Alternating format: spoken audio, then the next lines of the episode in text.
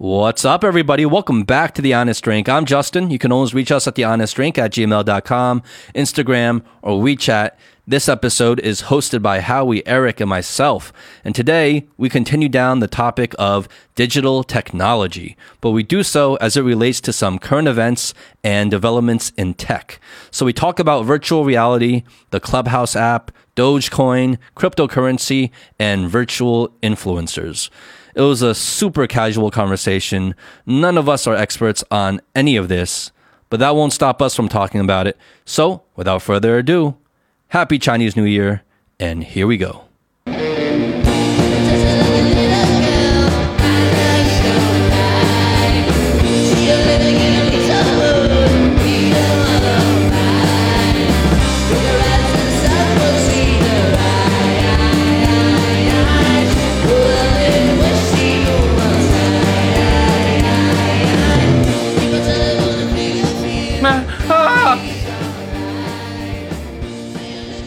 Why?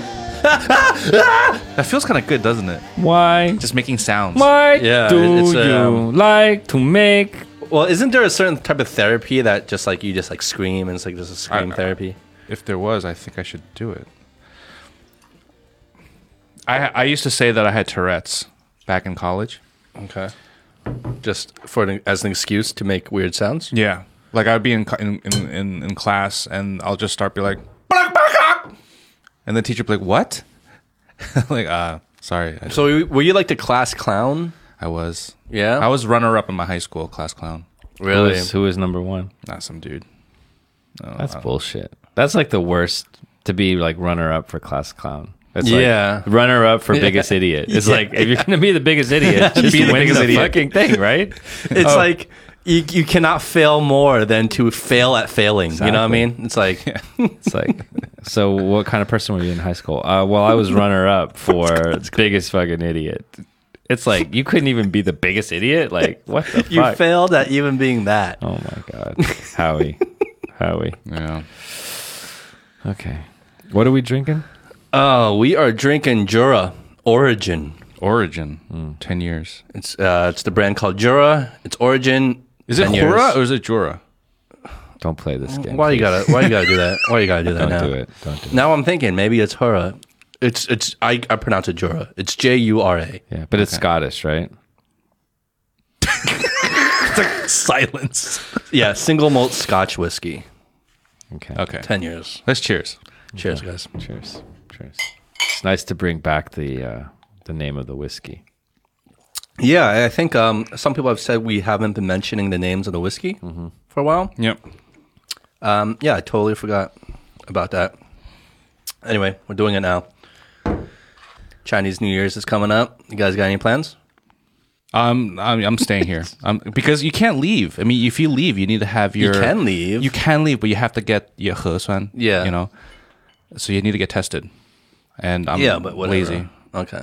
You know how many lines are? You know. Oh yeah, long ass lines now. Yeah. right? yeah, yeah, yeah. I mean, half of my office, um, just, just they were like, "Fuck it, I'm not going." Yeah. Yeah. That's why I think in Shanghai this year it's going to be a different New Year's than usual because Not as most, quiet. Most people are staying here now. a lot of people are staying. Yeah. There's there's even an article I read where um like uh, the local government was thinking about creating a few like events or something like that in Shanghai Hmm. because uh, they know that a lot of people did not go back.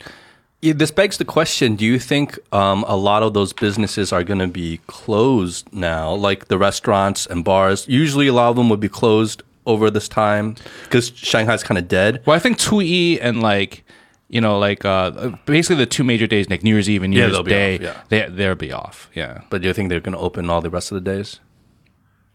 Just because everyone's here, they're going to want to go out. They're going to want to eat. Well, and part of the reason why they shut down is because employees go back. Yeah. So if the employees are not going back, maybe maybe, Maybe. they will open. Yeah. Hopefully, let's see. That'll be that'll be interesting to see. Mm-hmm. We'll see that next week. Where can we go without getting a test? Anywhere?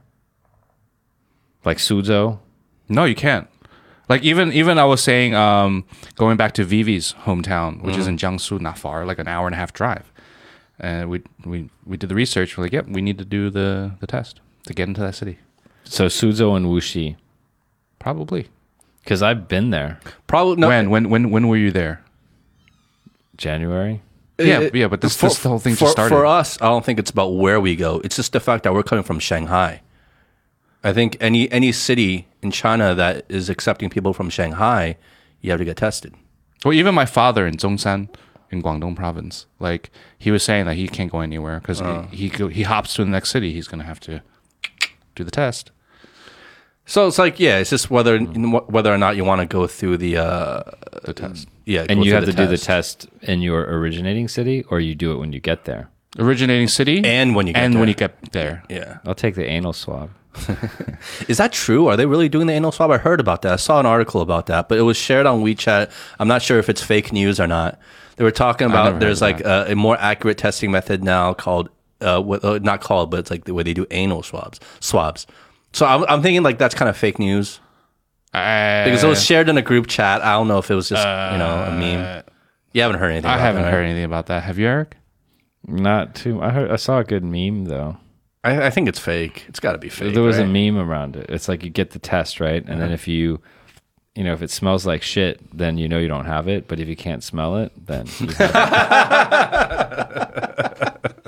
So it's the opposite test. Yeah, yeah, you don't yeah. test the person. Uh, that's funny. That's funny. That's but funny. you know what's one thing is uh, for sure um, because you know usually in Chinese New Year, uh, I mean I know Justin, you go back to Taiwan for you know a period, right?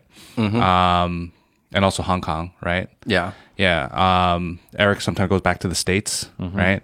Um, I'm, um, um, sometimes I'm traveling for vacation or I visit my family back in Hong Kong or Guangdong. But this is the first time where there's no plans at all. So Yeah. I'm I'm staying here. Everyone's staying here. Wait, you're not leaving for a couple of days? You said you might be. Not going- anymore. Oh, really? Yeah, So you're yeah, here yeah. the whole Because time? now because I, 'cause I told you we I found out okay. about that. Yeah. Okay. So so one thing that I've been thinking about is just you know taking in more time to just do more reading and like you know thinking about life in general and stuff like that because mm. you know when at least at least for me personally speaking when I'm really busy I never have a chance to really stop and think right I'm just going and going and going and reacting and reacting and then I just don't remember anything I'm doing anymore and I don't even know where I'm going right and so recently I made a point to stop and think, right? And just like, you know, think about what, what the what what tomorrow brings, you know, Yeah. what the next week brings, what the next month, year, 10 years. Take a breath. Yeah, have you guys been able to do that at all? Or thought about doing that recently? I don't know. I feel like my whole life is that. you almost That's spit out all your- you do. I think you, you just almost spit out your whiskey right there. Uh, yeah, I mean, 'cause I, I I'm I'm constantly just thinking just about my life. well, I mean, so last night for dinner, um, I was having dinner with my mom and Vivi, and and um, we were talking about. Um, well, one thing we were talking about was like kids, like having kids, and and also just like you know, if if we were to have kids, um, where would we raise them? Like you know, what kind of profession we would want the like, the child to have? just yeah, just yeah. thinking, you know, just yeah, like you know, fantasizing. Yeah. you know and and then I- I just came in. I just dropped a bomb, and I was and I was being really negative. I was like, you know, maybe we don't even need kids because look at what the future is going to be.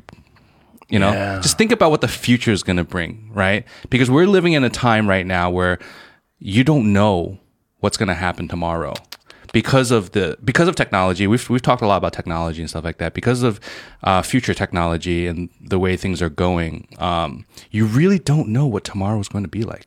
World War Three. Well, I don't think even about World War III, but think about it. We've never lived in a time where we didn't know what really we didn't really know what tomorrow would bring. Right? If when, when we were younger, eh, That's debatable. I think every time doesn't know what tomorrow's going to bring. well, in general, you're just sort of like, I mean, even just going back to when you were 20. Like, think back to when you were 20 Okay. and what life was like. Did you ever think that in the next five, 10 years, life is going to be so different? Yeah, And I there had no wasn't idea. this like global angst of like, oh my god, what's going to Yeah. happen? It was just about like, you know, life is life. And I mean, forget about technology. We were talking about like like uh, uh, COVID. You know, even just the Yeah. idea of of uh, bioterror, even in the future. Forget about like um, natural, but man made. You know what I mean? But also like social media. We were talking about with uh, during the social dilemma episode. Right where that's leading, right, and then like recently, I've been watching a lot of stuff with like VR, and I mean that's more entertainment, but who knows? Maybe it, they can become other things. Oh, dude, I think VR is gonna be like, it's gonna change the game. right? It's gonna change. have you guys game. been? I mean, keeping up a little bit at all with VR at all? What's going on with VR and AR, IR? No, I'm just I'm just kind of like I, I you know I'm just um I wouldn't say excited. I'm just very curious as to what VR is going to bring, how, how it's going to change the porn industry. Priorities, Justin. Priorities. I mean, it will. It's going to be a game changer. Well, I mean, a lot of technology is first embraced by the adult industry. Is that true? Yeah, they're pioneers. Like what? Like what? Well, even okay, let's we'll talk about VR. But when VR first started coming to fruition, I mean, who's the one that first jumped on the bandwagon and started creating content with VR? Like oh. a plethora of content. It was the adult industry. It was the Japanese. No, not even. I thought it was the Japanese. Like Not- they were like really big onto like the like the adult industry. not with VR, even. No, Not even. Okay. Not even. I mean, yes, but they started making the sex dolls first. Yeah, sex dolls, but like, but I'm talking about VR right now, where you're in an immersive environment where Mm-hmm, what you're viewing is being reacted to your, the way your head is moving, right? Aren't they very, aren't they known for being really good at technology? Who's they? The Japanese. Of course, yeah, Yeah. yeah. And they also are some of the pioneers in the porn industry. So if they're leading in technology and leading in porn, they are the pioneers of the porn industry. like well I, I wouldn't know like how we like we defer justin and i would They're- defer to how we They're one of the most creative when it comes to the porn industry. Let's put it that way, right? That's putting it nicely. yeah Or another way you can say is they're probably one of the most perverse cultures in terms of Yeah. porn. Well, I did see this one uh, show. I think it was on. I think it was on Vice, where there was like a mini doc about um, people who are creating robotics that are very lifelike, human-like, and purely meant to be sexual partners or life partners. Okay. you know, and one of one of the companies that was getting. You know, one of the subject matter was this guy who created this doll that, um, you know, basically can respond to your actions, you know, has a moving mouth, uh, lifelike body parts, you know, and he was asked like, you know, how far are you from, you know, bringing this to reality? He's like, Are you kidding me? I already sold like 10,000 of these. but it still looks really fake, you know what I mean? It's still not like real. It's not like her, you know, like when you Oh, watch with Joaquin Phoenix. Is yeah. that- is that no, no, one? well, not actually. Her is not a good one because her is not about the the the, the female robot body. But like, uh, what's the other one? Um, with the female like cyborg. Um, Girl in the box. Or, no. no, Ex- Ex machine. Machina? Ex Ex Machina. Machina, okay. Thank you. Yeah. Oh, like not realistic like that. You know, that's That realistic. super, super realistic. Yeah. Yeah. And so, I mean, he he thinks that he's like another ten years from there, but I mean, I mean, just think about that. Ten years. What does that mean? That's nothing. That's a blink of an eye, right? That's a blink of an eye. Ten years of we've we've been in Shanghai for ten years, right? So it's like, think about if it really gets to that stage in ten years' time. Like, men are kind of fucked. not just men. Think about it. Women are fucked. Do you think women are going to embrace like sexual like robots as much as men are? Well, there is an analysis uh, between the reaction between a, f- a male and a female to a robotic partner, and for men in general, it's obviously uh, it was all about uh, satisfying sexual needs, um, and secondly would be loneliness, right? Um, for women, they they tended to be not less towards the sexual needs and more towards if there was like a um, a sentient robot that looked like a human male, uh, it would be more about partnership as opposed to the sexual needs. can we rewind a little bit Sure. Sure, Eric. You can do whatever you want. okay i love the conversation on vr and i want to Go back on that one. No, I well, I want to I want to talk about that for sure. Um, and I also want to connect the dot between VR as a technology and um, social dilemma, what we talked about last week. But before, I just wanted to go back quickly and not dwell. You made a comment around the level of optimism today being perhaps at its lowest in your lifetime.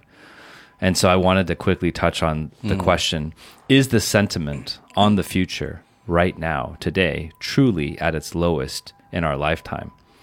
And I'll make the argument, a very simple argument, and I'll just go backwards in time as far as I can sort of remember, and then a little bit about the history books. So, a little bit more than 10 years ago, we had the financial crisis, which was like the Oh, wait, biggest, right? yep, the biggest yeah. crisis that we've had since the Great Dep- Depression. Yep. Before that, we had the Iraq War and then terrorism and weapons of mass destruction. that was pretty scary. Before that, we had the Cold War, nuclear weapons, and like literally being a blink of an eye, um, you know, kind of away from the destruction of the world. We had the Vietnam War, and then we had the Civil Rights Movement. It was a very tough time. So I'm kind of curious if we were to actually go back to the media, the journalism, and the sentiment at the time, like what people really thought in terms of their optimism about tomorrow. That's a really good. That's a really good point. Um, but I think all those things, all those events that you brought up, is taking much more of um, an American through an American lens, right? Whereas what's I think what's different about today is this is a glo- Global. more global, much more global than any of those events were. Now you can argue the housing crisis affected global markets as well, and it did. But a lot of those other events was primarily through an American lens, and it impacted, I think, the American um, state of mind much more than than anywhere else. Whereas today, it's affecting so much of you know Asia, Europe. It's been devastated. America, obviously, but everywhere, literally everywhere in the world. So I feel like it's a it's a different it's a different feeling today because it's it's global. You make a good point, and certainly, I think I was taking sort of more of a personal American perspective. Um, but I'll offer two points. One is the Cold War, and that was truly global. Um, I think we all would acknowledge that that was a global thing. And then I think if you were then to look at the specific sentiment of the time, and I don't want to get too much into Chinese politics, that's a sensitive topic, but I think the events in the late 80s and following that probably were not super optimistic as well. Mm. So, anyways, I think it's probably worth a double click. It's probably worth you know going back to the history and really understanding, like looking at the books written at the time, rather than just sort of inserting our modern perspective. Because we always think it's like Or recency bias, yeah, right? it's, it's recency bias. That's a great. That's a good one. But um, anyways, I just wanted to make that point. But the uh, going back to the virtual reality, um, I think how you like to follow this stuff, and like it's always great conversation. I'm curious. What are the latest developments in virtual reality that you've read about? I have no, I, I really know nothing. Well, about there's it. Yeah, this- you follow this stuff a lot more. I don't really follow it per se. It's just that recently I had a little time on my hands that I read about, read a little bit about. You it. deleted your social media accounts, freeing extra time, so then you could explore other technology that's going to fuck your life up. Great. Even more so. Awesome. Exactly. Well, you were one of the first. You were one of the first people I remember. Like I came, I went to your apartment once. This was a long time ago. And then like like I, I came in and you were like sitting there on your couch with like like an Oculus machine like around your eyes. Not really, but like that thing you put around your phone. It was the Google. It was the Google Cardboard. uh, Ah, yeah. yeah, yeah, the yeah, VR yeah, thing. yeah, You were just sitting there. I'm like, what the fuck are you doing? Yeah. Well, okay, so I'm no expert, but there was one tech. but a connoisseur of virtual I'm interested in reality it. It's definitely it's definitely interesting to me.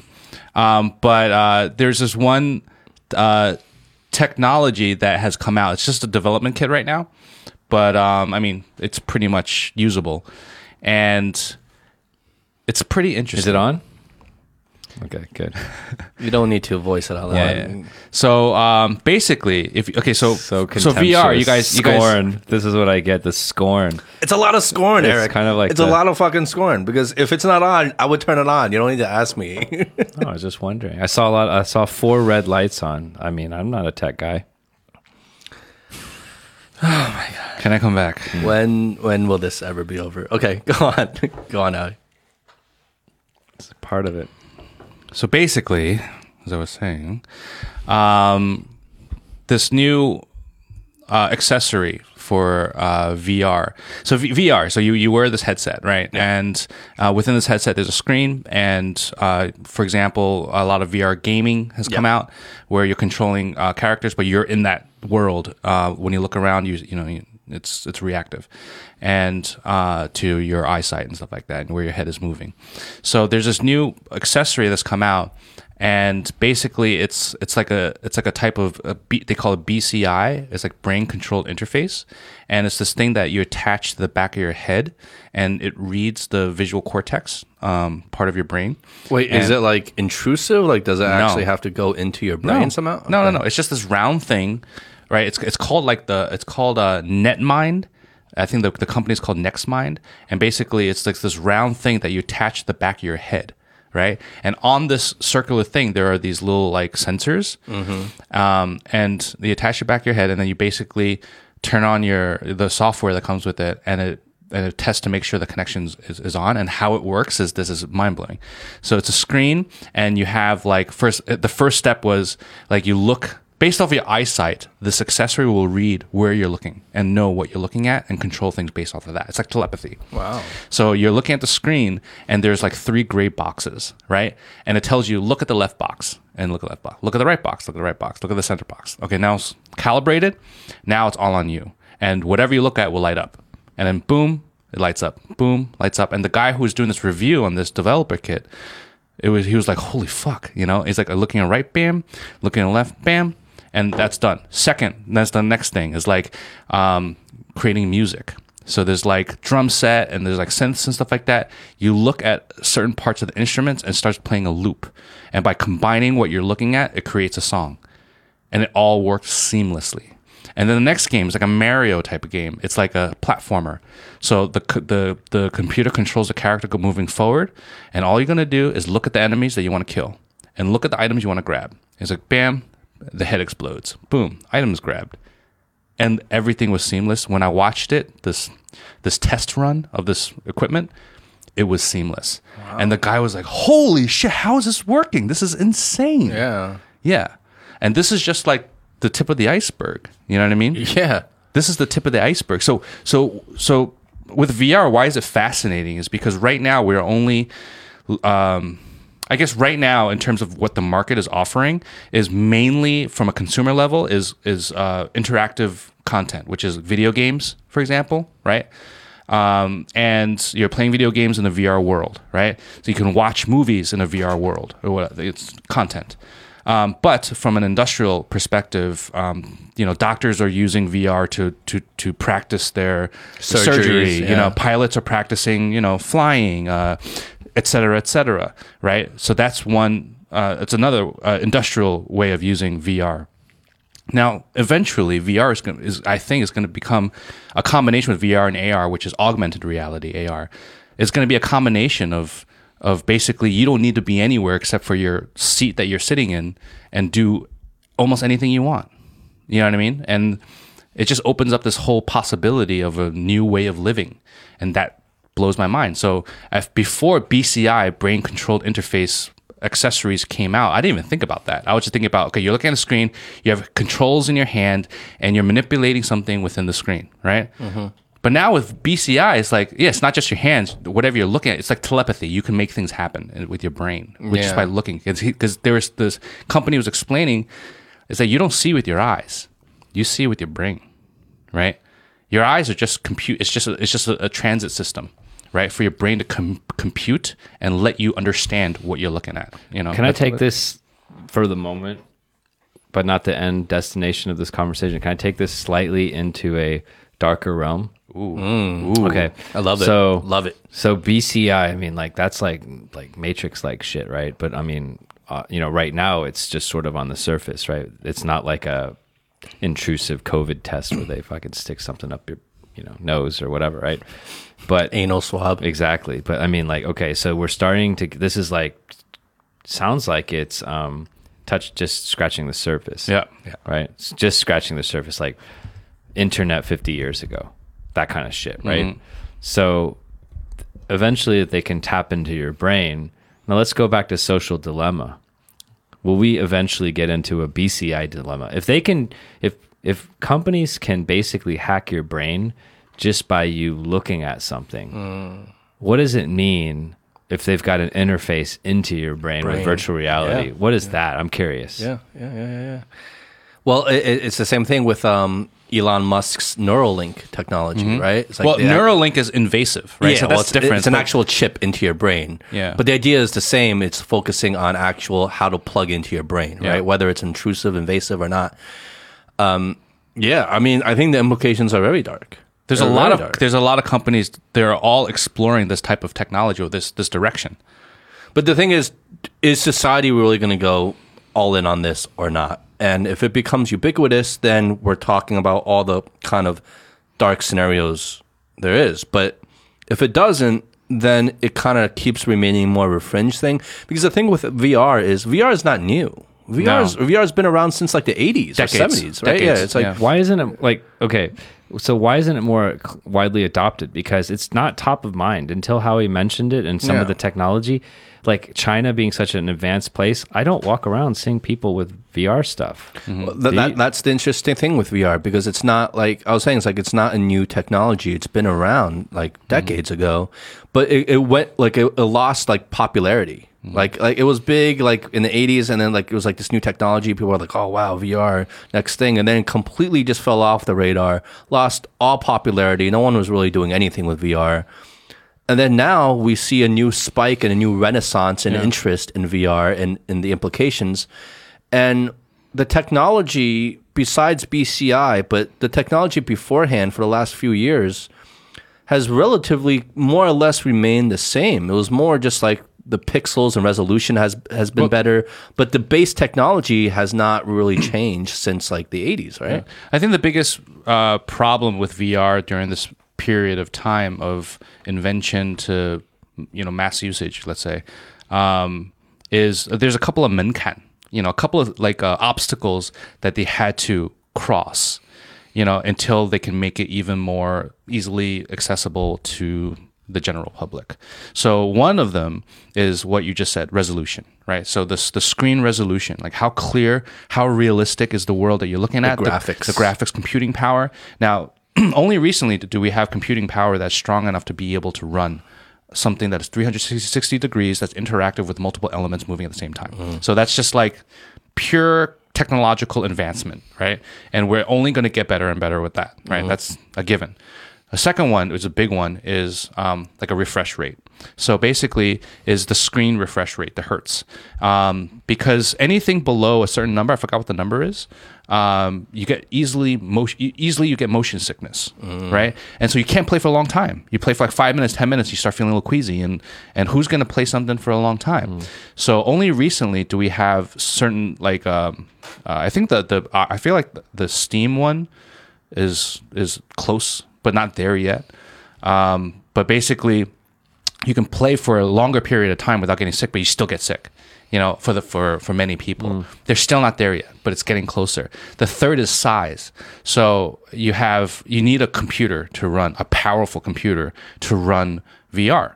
You know, but only recently the Oculus Quest Two, which came out last year, um, is a portable one that doesn't need a computer you know? And that is on, that this is a recent development where it you know it broke like 2 million sales or something like that. Oh, wow. and it's starting to get hmm. that ball rolling rolling to make it more hmm. mainstream you know? And this is the hmm. first step. And i think that's the biggest thing is the the, e, the size the ease you know the the sickness you know and the resolution. I think all those combined you're going to have developers creating software. You're going to have developers creating games. You're going to have corporations create you know uh, different type of softwares or algorithms or platforms or whatever to help their company grow or become more specialized or whatever right? So that's going to that's that's going to happen normally but it's just the technology has to catch up. Interesting that you mentioned some of these things. So I was just googling some of this crap, um, but here's the headline: Elon Musk talks Mars, Neuralink. I guess that's the company you mentioned. Yep. Dogecoin, um, Robinhood, Cobra Kai in a surprise where Clubhouse interview. Hmm, interesting. Wait, so Elon Musk was on Clubhouse? Yeah, yesterday or, or that's two what days made- ago Yeah, that's what like that's why everybody's days been ago. talking about it. Really? He was on he Clubhouse just he himself? just popped in Yeah. Oh, wow. I Yeah. just dropped a bunch of buzzwords. This is uh, You did. THD is clearly on the forefront of, of the world. But yeah, listeners, Clubhouse, Neuralink, this is like the fucking shit. Uh, Explain to the listeners what Clubhouse is. Clubhouse is this super cool new app basically you can get on and you can listen in to conversations. So um, I think Elon Musk was having a conversation with a couple of people, and you can just dial into the channel and you can kind of like eavesdrop on that, uh, you know, on that event. And so there's literally like millions of people on Clubhouse. It's invitation only. So each time you join, you get two invitations. I've invited, of course, my two best friends in the world, Justin and Howie.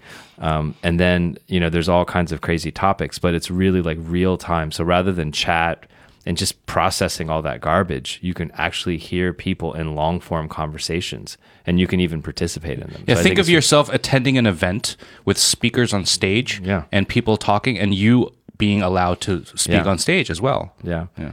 And so it's kind of like, you know, um, I think people have referred to it as like podcast or Instagram or Facebook 2.0, 3.0. Because before you had all these people, um, you know, online, but they were posting in quite rudimentary fashion, like pieces of text. And now you can actually hear them live speaking, but it's interactive. And so it's kind of like you're part of this event and it's interactive. You may not be speaking, but you're there live. And it's different than just consuming content on YouTube. Yeah.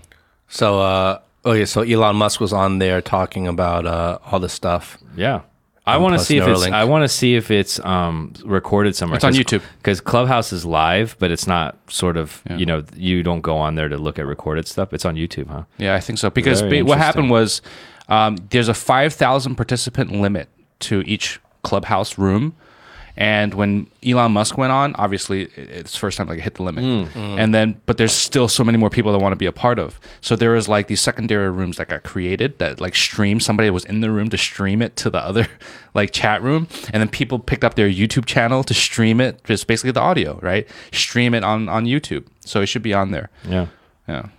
I think that's what I love about Elon Musk. He seems out of all like the big names, like he's always like willing just to like just to go on platforms and just like hey, we just appear. You know what I mean? And he's really thinking about the future. Yeah. I mean, he's not content. It's like you know, making money is one part of his life, but he's he's dedicated to doing something that's going to take human beings. Like we're thinking, you and I are thinking, what am I have for fucking dinner? What am I going to do next week? How he's been thinking about, oh, what am I going to, you know, I've got some free time. What am I going to do after CNY? He's thinking like, what am I going to do in a hundred years? Yeah. crazy, right? On the on a on a related note, um, Jeff Bezos um, has handed over. Oh, he stepped down, right? He He stepped stepped down. yeah. What What's the story behind that? So there's another Jeff Bezos clone named Andy Jassy who's worked with Jeff for 20 years, a couple years younger. So Andy's going to take over the company. He's basically a Jeff clone, super, you know, kind of uh, hard driving, ruthless, and smart. And Jeff's going to focus on future initiatives. He's got a lot of shit going on.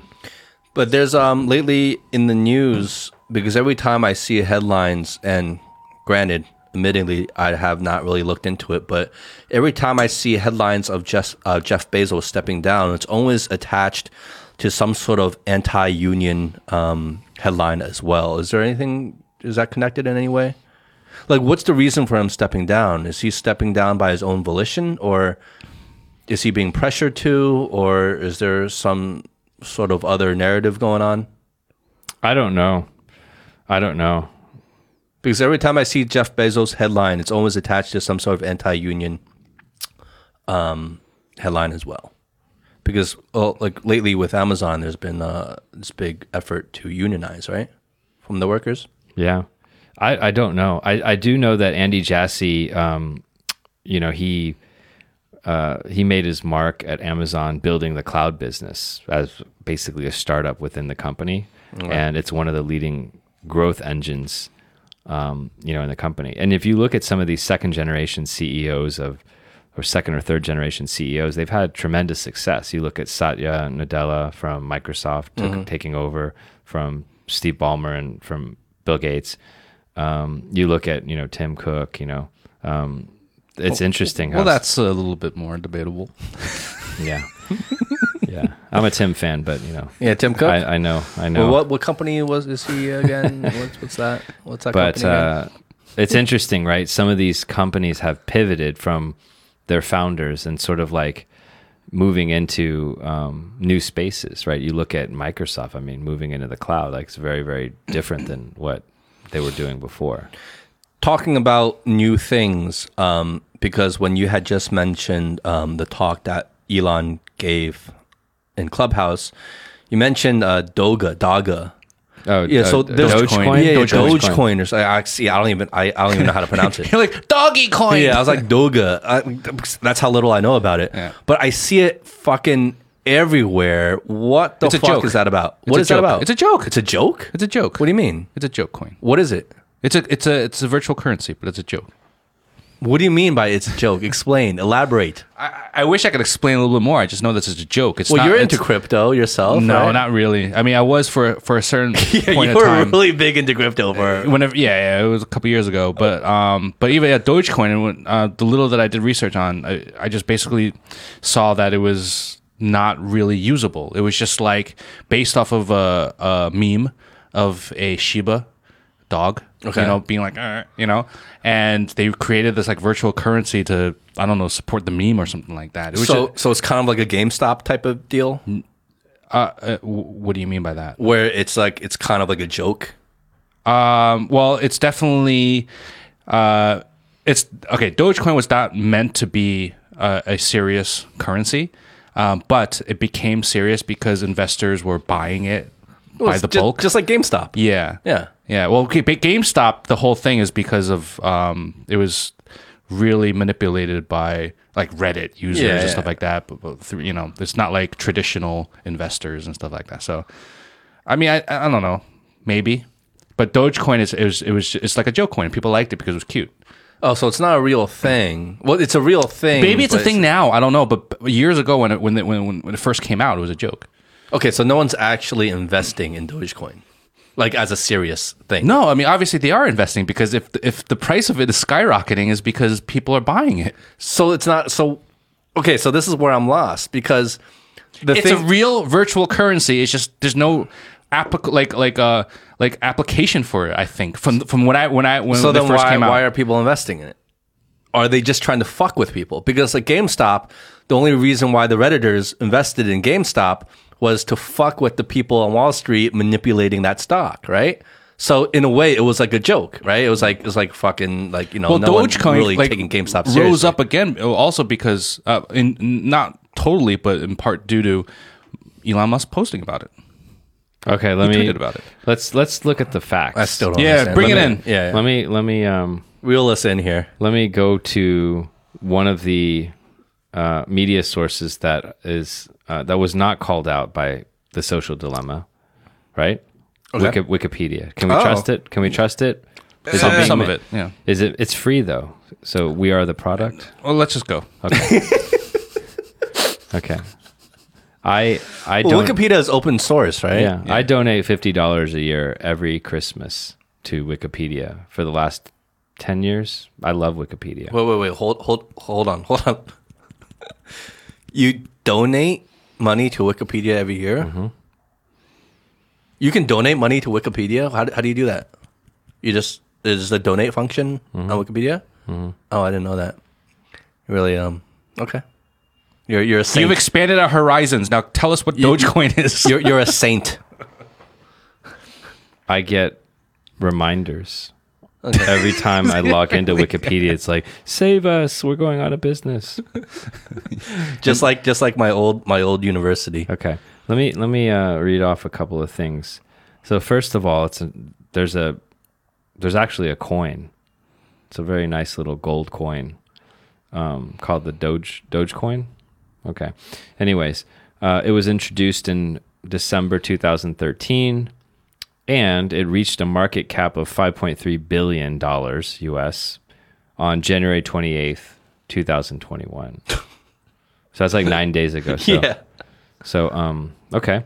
It was co founded by IBM software engineer from Portland. Uh, so, a couple of guys. And they just wanted to reach a demographic that was broader than Bitcoin. So it started off as a, a real It's a real, Real virtual thing. currency. Okay. It's just not like a lot of the other virtual currencies are meant for certain type of platforms or actual digital usage. But I, I believe you can continue. But I believe that this was more for fun. Uh, absolutely. You're right, Howie. Um, what does that mean for fun? So they decided to create a payment system that's instant fun and free from traditional banking fees. So kind of irreverent. So they wanted something where people can kind of, you know, like IOUs where people can pay each other based on, you know, blockchain, whatever it is, and free from banking fees. So But isn't that just cryptocurrency in it's general? cryptocurrency, yes. But that's all cryptocurrency. That- Yes. that's the ethos of all crypto. Absolutely. So But why they is- might they made it fun. They call it Dogecoin. No, It'd but a lot like- of different cryptocurrencies are used it? for different platforms it or had a different type of dog on usages. it. They're all comp- they're all competing for for people to buy Okay. into the currency and to Okay. mine the currency and et cetera, et cetera. Think of it this way, Justin. So, as far as I can remember, coins have had significant figures of head on the coin. Yeah. Like you had like I mean, fuck, like Lincoln on the penny, Okay. right? Or Roosevelt on the dime, or Washington on the quarter. They put a fucking Shiba on it. I guess that's kind of funny. So that's the only difference. Uh, I mean, there's probably other, you know, like like subtle differences. but anyways, okay. So going back to the recent history, um, okay. So three recent events in 2017 and 18 during the cryptocurrency bubble, Do- Dogecoin briefly reached a peak of about two cents per coin, putting its market cap at two billion at the time during that bubble. Now it's five billion. In 2020, uh, there was a TikTok campaign to get the coin's price to a dollar. And then in 2021, in January, which is just this year, as a result of attention from those same wonderful, I think Wall Street Bets, is that the Reddit? Yeah. Mhm. Yeah, Wall Yeah. Street Bets. It went up 800%, partially encouraged by Elon and the GameStop short squeeze. So, yes, Justin, your instinct was right. This is somehow related to some of that trickery Yeah. or populism. Yeah, see this this is, you know, because as you know, Howie, um, I've been a little more skeptical on the whole crypto thing in general from the get go. Um, look, I, I see in lo- for the long term, I definitely see the direction going more cryptocurrency, right? I just was skeptical about the lack of control and all the different types of cryptocurrency there was on the market, right? And I just could not see a way where any sort of security could be built around it. And that was kind of the whole ethos of cryptocurrency was that it couldn't, there was no regulation around it. It was completely, it's blockchain, right? So it's decided by all the users and, and I, I don't know the technical shit, but it's like it, it's not it's it's not regulated by any one source like a bank or a, a country, mm-hmm. right? and but that's at the same time where I feel like the weaknesses also lie because according to this, cryptocurrency is just as easily manipulated as anything else, Of course. right? No, that's that's So that's what scares me. that's It's the like- heart of cryptocurrency currently. It's easily manipulable. but I don't think that's what you want in a in a currency. Right, it's not backed by like the U.S. government, Yeah, which like- makes it a lot more. So okay, so on, Yeah. the, on the surface, cryptocurrency on the surface, just like you described, oh, it's like if you're using um, some sort of financial transactional system, um, yeah, use cryptocurrency because um, it's safe. Uh, you know, it's uh, it's liquid. I think. I think. I think people use cryptocurrency. Well, not liquid, but it, people use cryptocurrency because it's not regulated and it's not monitored. Private. It's private, and so like it's a relatively safe form in the sense that like okay, it's you know it's based on pretty proven technology. Yeah. Right. Like pretty robust technology, and then I can do stuff in a very liquid way because it's electronic, and I can have transactions and no one can know about it. Yeah. Yeah. So on the, on on that level, that I mean, the general public all understands that and accepts that. But if you, I guess, look from a different angle, um, you can see a market where I can, if I'm an investor, I have some money, I can easily manipulate this if I have enough people with me to play the waves. You know what I'm saying? So that's what I'm saying. Is like, it's And then there's the- no backing, there's no security, there's no default in terms of Well, Any of just think it's just from general, I mean, I'm not, I'm definitely not one of those people that does investing, so I'm not that knowledgeable about that. But I can say that Bitcoin from day one has always been, um, I mean, it's the, the OG, right? And people who play or or invest in cryptocurrency have always said Bitcoin is the safest bet because there's no way in hell. There's too many Bitcoins out there. There's no way in hell that that's going to go down, right? It will go down in value, the the you know the peaks and valleys, right? But just like it was down for only a couple thousand US dollars for the past couple of years, and suddenly this year it hit 40,000 out of nowhere. You know what I mean? Um, yeah, the, you, you you can bet that there's a hell a lot of people, hell a lot, hell a lot of people that made a shitload of money during that time. Yeah. You know what I'm saying? Because it's getting manipulated. But it's never going to go to zero. It's not going to become nothing. It's not going to, you know what I mean? There's, Yeah, but that's what they said. The whole no way it'll ever kind of phrase. That's exactly what they said about the U.S. housing market too, before that crashed. Hmm. Right? I don't know. I, I mean, Oh, we're getting too much about money here. Like, this- like, none of us are really into that. Like, why are I'm we talking talking about that? completely out of school. But I think what I'm gonna do is uh, put a little bit of money in Bitcoin. You know, just Now? put it on side. okay. I don't know. I don't know. Is it a good time to do it? Don't ask me. No. You can Well, give me it's the money money knows. and I'll, I'll think about how to use it. Yeah, fuck you. Just put it there, leave it on the side, and see where it goes. You know, kind of Mm. hedge my bets a little bit. Six hundred billion dollars is the current market cap for Bitcoin. Crazy. Yeah, I bought I bought Bitcoin when it was at like sixteen thousand, which is already really high. You know what I mean? And What's it at now? I think like thirty four thousand. Oh, wow. 33, 34. But yeah, anyway, it's it's it's.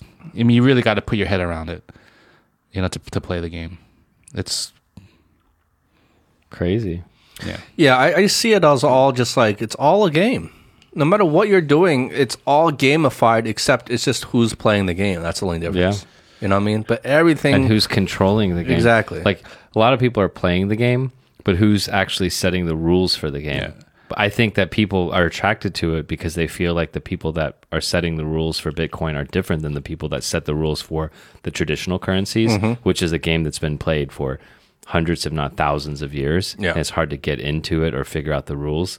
And people are into Bitcoin because somehow they perceive Bitcoin and crypto as being okay, it's a new frontier. I can get in early.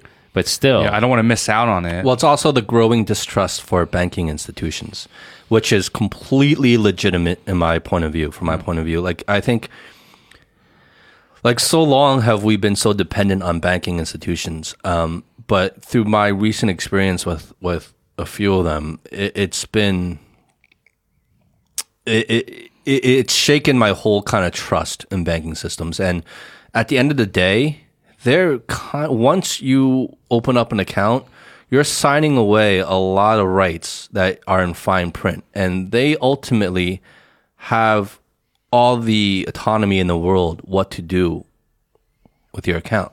Not not necessarily what to do with your money, because you can take legal action against that.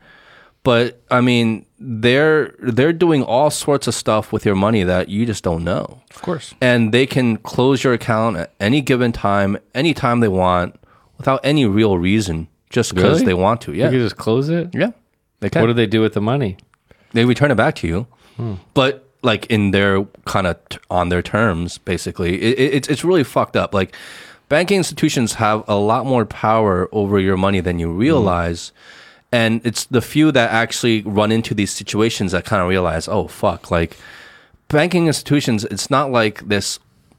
It's not as safe as we usually think. we- We're traditionally brought up to think they are. You know, what I mean, they're they're private, they're private institutions. They're people behind it. Yeah. Well, They're maybe private that- institutions whose main goal is to make money. So Right, it's like giving your money to any other There's a company conflict of interest. and just trusting them with all your money. You know what I mean? It's it, it's it's the same exact thing. And maybe that's why people are more comfortable giving their money to a server who just needs to be fed electricity. Yeah. Yeah. Yeah. That's where blockchain I think really has Well, its blockchain is about counterbalances, right? Like uh, checks and checks and balances. I mean, right? Because it's not like one computer or one server controlling your transaction or your money or whatever. It's I mean, each transaction is based off of whatever the X amount of other regular, unbeknownst to your transaction computers and people Yeah. that are okaying, you know, or giving codes or you know this well, stuff that's to kind of like happen. that's kind of I guess the um, initial safety measure. I feel like intrinsic safety measure built into blockchain is that it's based on the population of users, right? To determine the value of your currency and at the time of the trade, or right? Is that kind of how it works? It's it's not determined by anyone. It's determined by the whole network itself, right? And it would have to take everyone on that network to fall a certain way to manipulate the value of the currency. Is that how it works? I think we're opening up a can of worms if we really want to start understanding cryptocurrency, and I don't think the show's about that. So maybe we should start backing off of that. But All right, where are we going um, now? no, because I only brought up cryptocurrency because you mentioned Doga and well, no, the Dogecoin. Doge, Dogecoin. I can't even, I can't, still can't pronounce it Yeah. correctly. And because I see it on the headlines everywhere, and we're kind of talking about current events a little bit, right? Yeah. GameStop. I see it on the headlines everywhere. I just had never had any idea what that was really about. yeah. Yeah. I mean, I, I would say just chalk it up to once again the world that we live in, um, the direction that we're heading towards, this digital revolution that we've been living a part of for the past X amount of years, and we will continue to live in for the X amount of years in the future. You know, this div- I mean, the digital life. Well, that's why I don't want I don't want to repeat myself, but I'm going to repeat myself. And this is from you know what I said in our uh, last episode about the social dilemma. Is the impact is I think going to be similar to that of the agricultural revolution. You know, what I mean, it, it, it's it's going to change the way kind of civilizations function. It being the di- Technology, yeah. right? And technology in the way that we're seeing it play out now, not necessarily because a lot of technology is a very general term, right? A bicycle is technically technology, right? Um, but kind of digital technology, Yeah. I think, to be more specific. Let's. I mean, okay. Let's. Let. I want to talk about something. Let's talk something a little bit more innocent, right? Um, but maybe it may turn sinister. But let's let's talk about something a little more innocent, at least. we like to we like to twist everything into a sinister lens. yeah. So um, I was having a conversation with a friend recently, Reggie. Shout out to Reggie. Um, we're talking about virtual influencers.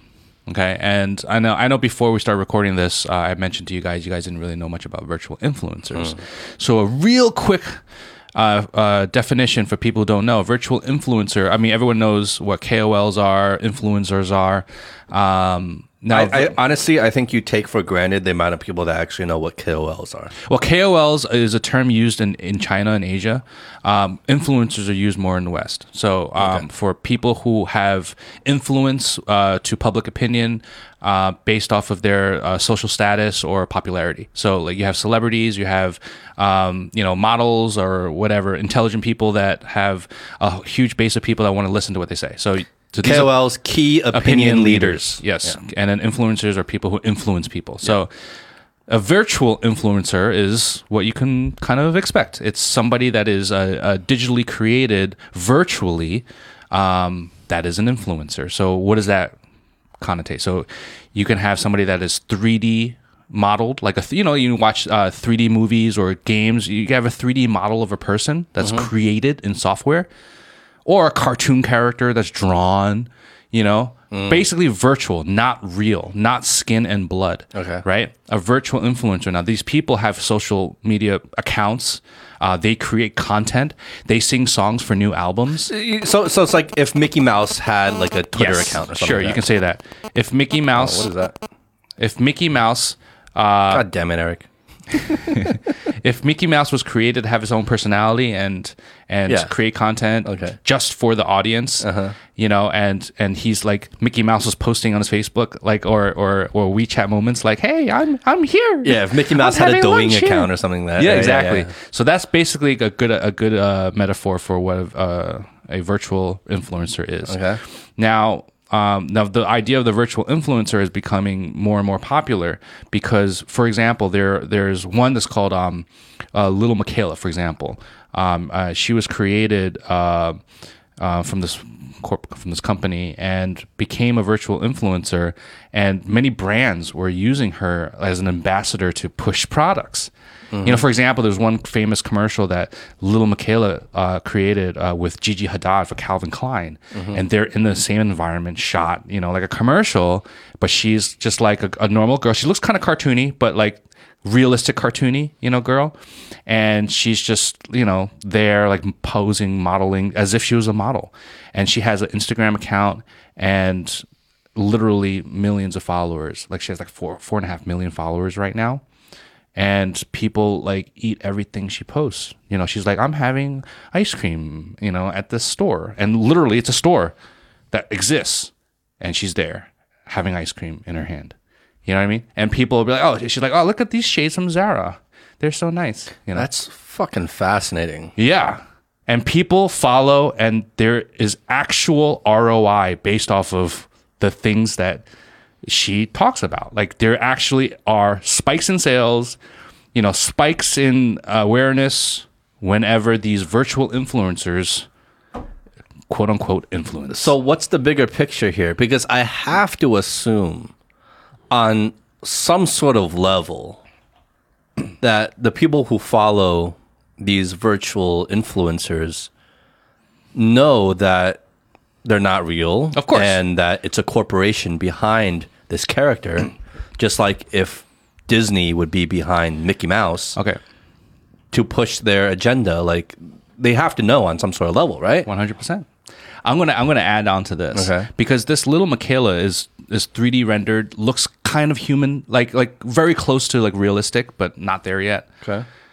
League of Legends, the video game. Yeah. You know League of Legends? Mm-mm. League of Legends. Yes. Okay, it's a video game. One of the most popular video games. Competitions are based upon it. People win millions of dollars. LOL. LOL, exactly. Lua Lu. And so the characters from League of Legends, which is based off of heroes, champions, these powerful characters, literally come out, formed a K-pop group, and released albums. And their first single, uh, I forgot what it's called, but its first single came out, 450 million views. And they become virtual influencers. Now all of a sudden they're doing their own Instagram and they're doing and they're cartoon, like pure cartoon, because that's what the game is. It's like a mm-hmm. cartoon type Yeah, of yeah, character, yeah. you know, like a illustrated as opposed to like pure realistic looking humans. Yeah.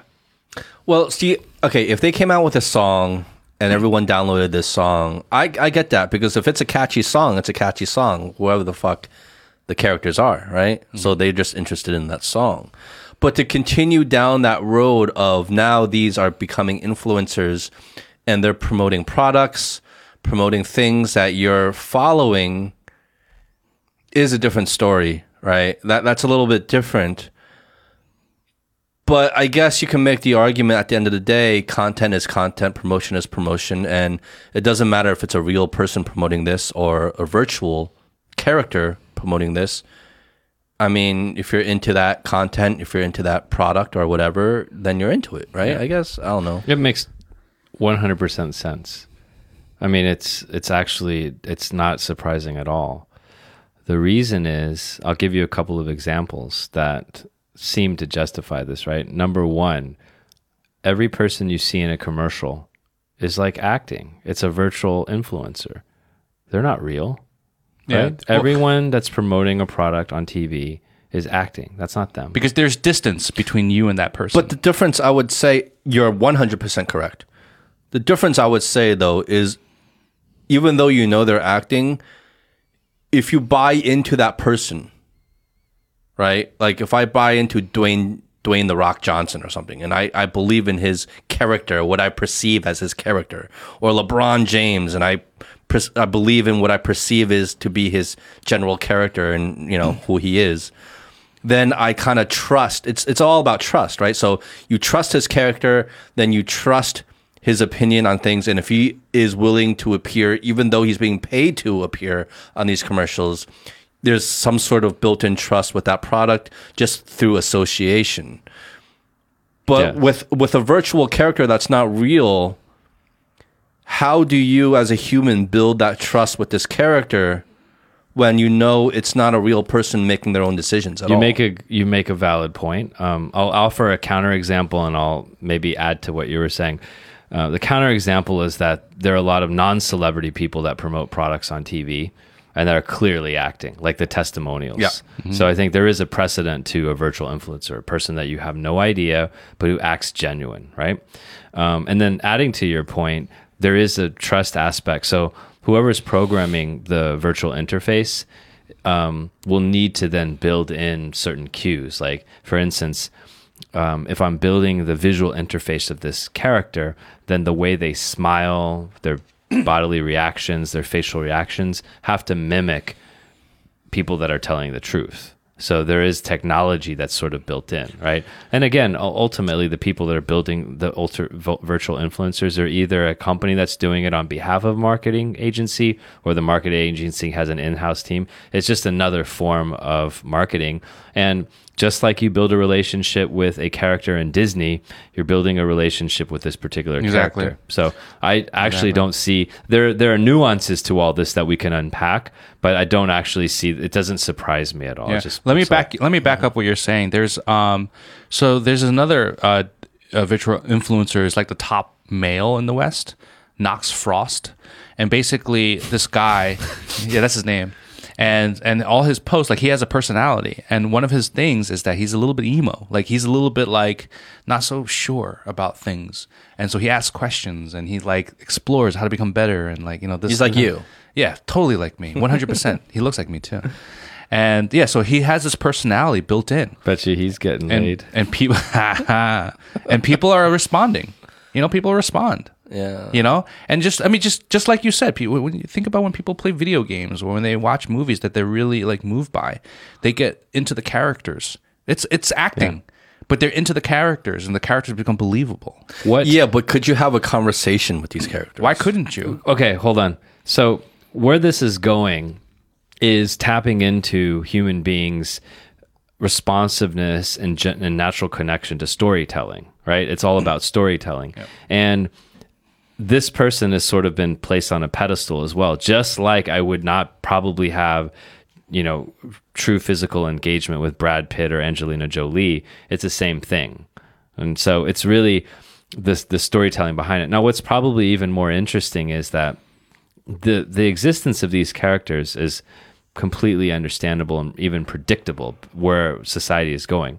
The true question is that can these virtual influencers exist without a human creator? Can we get to the point where they have their own true virtual agency, right? And they have their own virtual motivations. I think you mentioned this in the uh, social dilemma episode we did, where these algorithms are working in a way where they're not even being programmed and manipulated by a human being and they're completely autonomous. I would say absolutely hundred percent that is that is gonna happen. And if that's- not if not already happening. And that is the the singularity or Yeah, whatever you want to call it.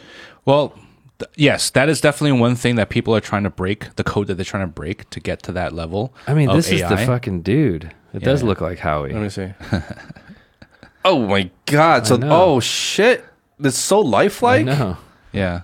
Yeah, and they pose and everything as if they're real people. Yeah. Oh my so, so god. like, I want to bring in a new, new conversation, uh, new angle to this, should I say? Because we're because So one, creepy. one one angle is the idea. It of, is creepy. it's It's very creepy. one angle of A- AI is it's when it's sing- singularity, when it's autonomous and stuff like that. But what about the other side? What about uh, because I think this plays into what we're talking about with why virt- virtual influencers are successful right now. So the other side is um, the young generation are really accustomed to creating digital versions of themselves. Period. When they play their games, when they Avatars. yeah, avatars, uh, digital avatars. Exactly. So there's a there's a v- digital representation of themselves, whether through a profile picture or through any other or some apps like Zepeto. I don't know if you ever heard of Zepeto. It was huge. So Zepeto is like you take a photo of yourself and it transforms your your your person into a digital version of yourself, and within that world you can accessorize, you can mm. live, you mm, can mm. interact with other people. Like Second Life. Sort of but it's it's it's a it's it, it's a it's a social media platform so Yeah. basically you're connecting with your friends you're showing off you're taking photos as your digital avatar with your friends in environments together you know you're playing mini games and you're buying virtual through virtual currency Well, like it's just like things. these games where like League of Legends where you have your character and people are interacting online. yeah but that's a game where basically this is a social media platform where literally you have a digital representation of yourself in this Mm-hmm, world with your friends in this world taking photos Mm-hmm. that's it taking photos so okay so you have that now like let, let's let's just think for a second based off of what has been popular within the past three years of Zepeto um, and that's just one software. I mean, that's not even the end all be all. There's even ones where uh, for young kids, I don't know what they're called, but I know that there are social platforms and games for kids where they literally that's all they know is the digital versions of themselves. Like they don't they, they don't show like real pictures of themselves. The whole world is based digitally. I only know Justin digitally. Like that's it. Period. end all be all, you know? Mm-hmm. So they're used to this, you know? So they're used to being able to communicate in this way, this way of thinking. Now, as they get older, let's fast forward another five, 10 years. The, the 10 year olds of, of today, in 10 years, the 20 year olds start you know, you know, 20, 25 year olds start making money and whatever, what, however it is then, they're used to this way of thinking, this way of living, not like They're us. primed for this. They're already. primed for it, not like us, not like us. We have all these questions. To them, they're like, "What? Of, yeah, I'm gonna follow that." Yeah. you know what I mean? Like, It's like a given. It's like, duh. yeah, exactly. That's the world we're heading towards. Yeah, but see, I don't mind that as much when you know there's another individual human behind that avatar. Mm-hmm. Okay, I, I get that. But when you already consciously know, it's like it's not hidden, but you know it's not an individual human behind this avatar, it's a corporation. It's the agenda and messages that a corporation, like Coca Cola or Disney or whoever, wants to push. For you to kind of treat it the same way is is is strange. That's How is that's, that- that's the leap I, I can't make. How is that any different than that same Coca Cola corporation hiring, you know, whoever Jackson Wang, oh Pepsi, Jackson Wang, right, Mm-hmm. to come in as an ambassador to be like, this is delicious, you know, I'm so cool, blah blah blah blah, right? Swap them out with a digital avatar, same thing. Justin, I I get your point, and I mean mm, maybe rather than sort of like argue it, right? Let's take a different form of it. Um, could we? Could any of us see ourselves, um, you know, building a relationship with a virtual friend at some point if it became sentient enough, where you know um, we could have dialogue with it? That, I mean, that's really the next question. Some people are already able to do that. No, Some people are. I, I I would. I'll tell you right now. I would totally be able to do that. I would totally be able to do that. But I still draw a line. I still draw a line because because whether it's it's not a matter of if it's a human or not. It's just a, a matter of if it's an individual sentience. Like so, if it's a human or if it's some sort of AI, right? I can I can I can connect those dots and I can I feel like I would definitely be the type to be able to fall in love with like an AI, just like the movie Her, right? With Joaquin Phoenix and everything like that. But as long as I know that it's some sort of individual sentience, whether it's artificial or human, is is not really the main point. The main point with me is that if this voice talking to me was not an individual sentient like thought, but it was a culmination of a bunch of people in the boardroom at a corporation deciding what this message should be, then I don't think I would be able to fall in love with that. Like, and, like, I, like I just wouldn't be able to because I, I know this is like they had a boardroom meeting about this. This is a bunch of shareholders. This is a whole corporation of people deciding and designing what this should be, and it's not like it's not source so, some Yeah. sort of single source of of of of, uh, of a message, which or is a- which is idea. understandable which is understandable um like let's break this down so we talked last week about i mean probably your consumption of social media being less than the average person. You've made conscious decisions in your life and rational decisions to do things. You've chosen not to suspend reality. But the reality is that you are not the iconic human being. Like you are not the Knox Frost of all human beings, right? you you you are you know um, you're practicing certain higher level sort of um, thinking, but people are able to suspend belief, right? People are able to deceive themselves. People are able to convince themselves otherwise, and that's absolutely what's happening. That's absolutely what's happening. Like who who's to say that we're all rational human beings? There are human beings that fall in love with people that don't even love them back and convince them that that human being loves them back Mm, yeah, yeah, yeah. you know and so the ability for human beings to tell stories to believe stories that aren't even true um, is unprecedented is, is not unprecedented it's it's it's unlimited and It's the commonplace. the fact that people can believe qanon the fact that people can believe uh, election was stolen the fact that people can read fake news and believe that shows you that it's absolutely possible maybe not with you justin yang but Oh no, no, I'm not saying I'm above it. well, we're not. None of us I'm a are victim above of it, too. We're, none of us are above it categorically, but there are specific instances where may, maybe we're more susceptible than others. Now, Justin is definitely susceptible to AI, though.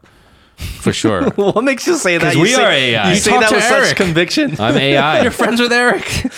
Oh, just a, a little known tidbit about this show. Eric is not a real person. Yeah, he's guys. AI. Yeah. He's an How- AI. He's an AI software we have on the show that that brings a third voice into Well, the show. He's not an actual human being. honestly, how could someone be so smart, articulate, have such great points, and then inject humor at very strategic points in the conversation? That's un, that's unreal. Listen to the way he talks. Honestly, the way he talks, I'm sure we can convince some people that he is I'm not a real AI. human being. Well, then that's why it's Eric with an A, not E. Yeah. It's AI. I think from now on we should. Uh, the AI. It's not a human being. Oh my god, that is so true. yeah. Uh, you just gave away our biggest secret. yeah, I know. This show is actually only hosted by two people. It's me and Howie. Eric is just a software we play off of the iPad. Yeah. And uh, we hook And him up to Justin, that's what microphone. you think, right? You're like, but like, I mean, could you ever start a podcast with two virtual reality people? Well, you already have. You're the only human on this show. You realize that, right? The whole world's being peeled apart right now. But um, But can you imagine, Yeah. like, you? Okay, so what about WALL-E? You guys seen WALL-E, right? oh, the cartoon, yeah, Disney cartoon, Yeah, right? yeah, the yeah. Pixar cartoon, Pixar, yeah. Pixar. Yeah, what about it? You remember WALL-E? Remember the people in WALL-E? They sit in the chair, like floating around. They're all fat. Okay. And like everything they want is just in front of the screen, and like drinks Oh, come yeah, and yeah, food, yeah, and yeah, it's yeah, just yeah, like yeah. stuck, and they can't. All their limbs become immobile because they're stuck in the chair. Yeah, yeah, yeah. Well, well, is that our future? It could be. It could be. I mean, just think about it. Just let's think about this. Just a, few of the stuff that we've been saying. Just a few. Yeah. I guess you're right because that just made me feel like about like look, I've cried at like watching like Disney or Pixar cartoons before. Of course. And and those cartoons were made by big conglomerate corporations mm-hmm. and the story was written by a board of people. Characters were decided by a board of people, right? How it all came out was decided by a whole team of people mm-hmm. and I felt so emotionally connected to that story and to that character that I would actually cry. So I guess it's not a far stretch that I could actually go ahead and buy something because a fake character is promoting this thing, right? I guess that's not a stretch. I guess at the end of the day. No, that's a great point. It's a great way of looking at it. The Remember question- Land Before Time? Do you guys watch Land Before Time? Yeah. Oh my god, dude. Land Before Time. I think that I think that the the maybe the takeaway here, Justin, is that there are things that first of all, AI is pretty advanced these days. Um, me as an example, but um, I think the the one of the takeaways is that when we look at the world, there are things that sometimes on the surface we feel like we could never accept these things, right? Like we like to our current sort of like point of view, no way. I could, but the reality is that there are already things That, we're are- accepting that we're accepting We just that know. are examples of this. And so you know what is it right? What's that sort of deeper underlying principle? Is it storytelling? Is it whatever it is? I think those are the things we want to unpack um, because we're already um, i wouldn't say vic- a victim but we're already dealing with these things that are potentially very scary Yeah, that's an excellent point. And this goes on to a whole nother topic that we can talk at nauseum about later on and throughout the years, really.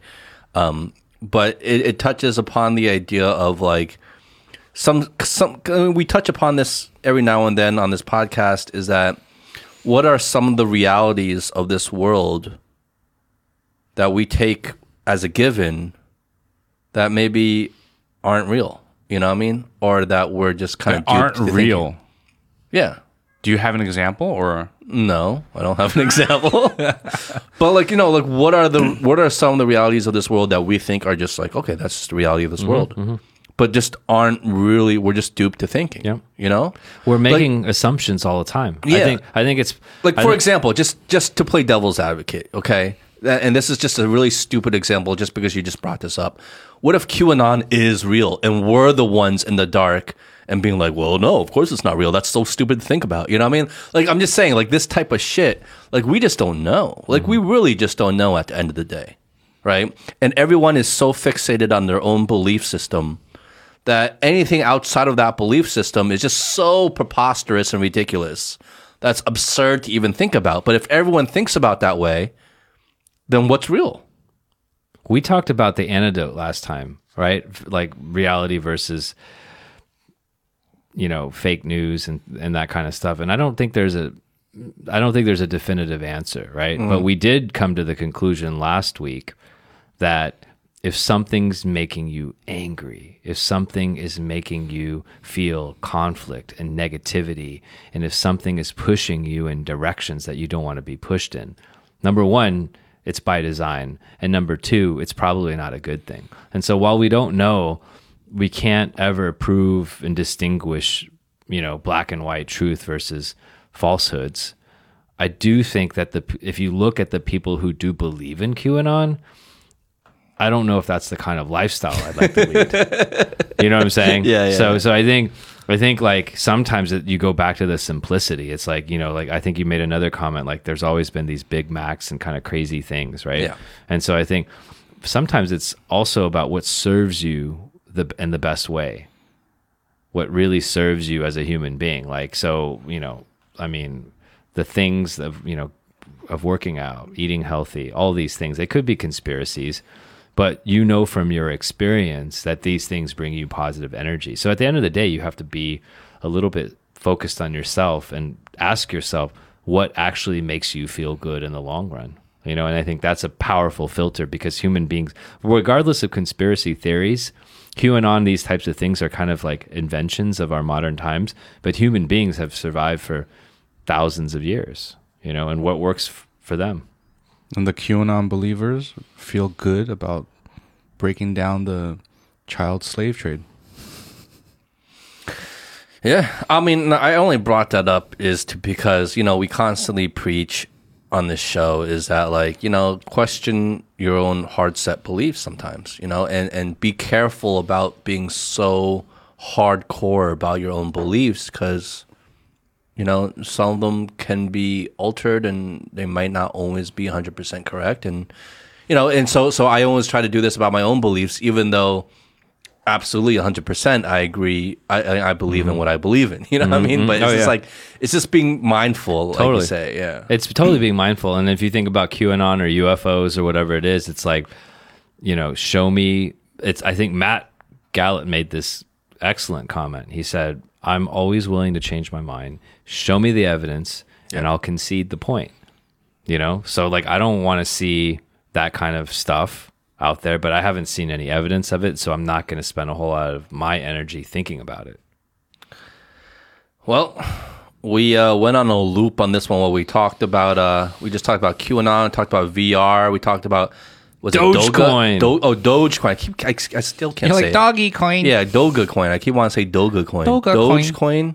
Dogecoin. What else did we talk about today? BCI, BCI. Virtual influencers. virtual influencers. Mm-hmm. Knox Frost, Howie's actually that's Howie's My virtual identity. avatar. And we revealed that you are not a real person. Eric is AI. Actually, I was waiting for our 100th episode to reveal that. And I'm sorry, I couldn't hold it in. You know, you, you got you got to give it out. You just you ruined it. You, really ne- ruined you know, life. next thing you know, there's gonna be it's it's gonna surpass QAnon.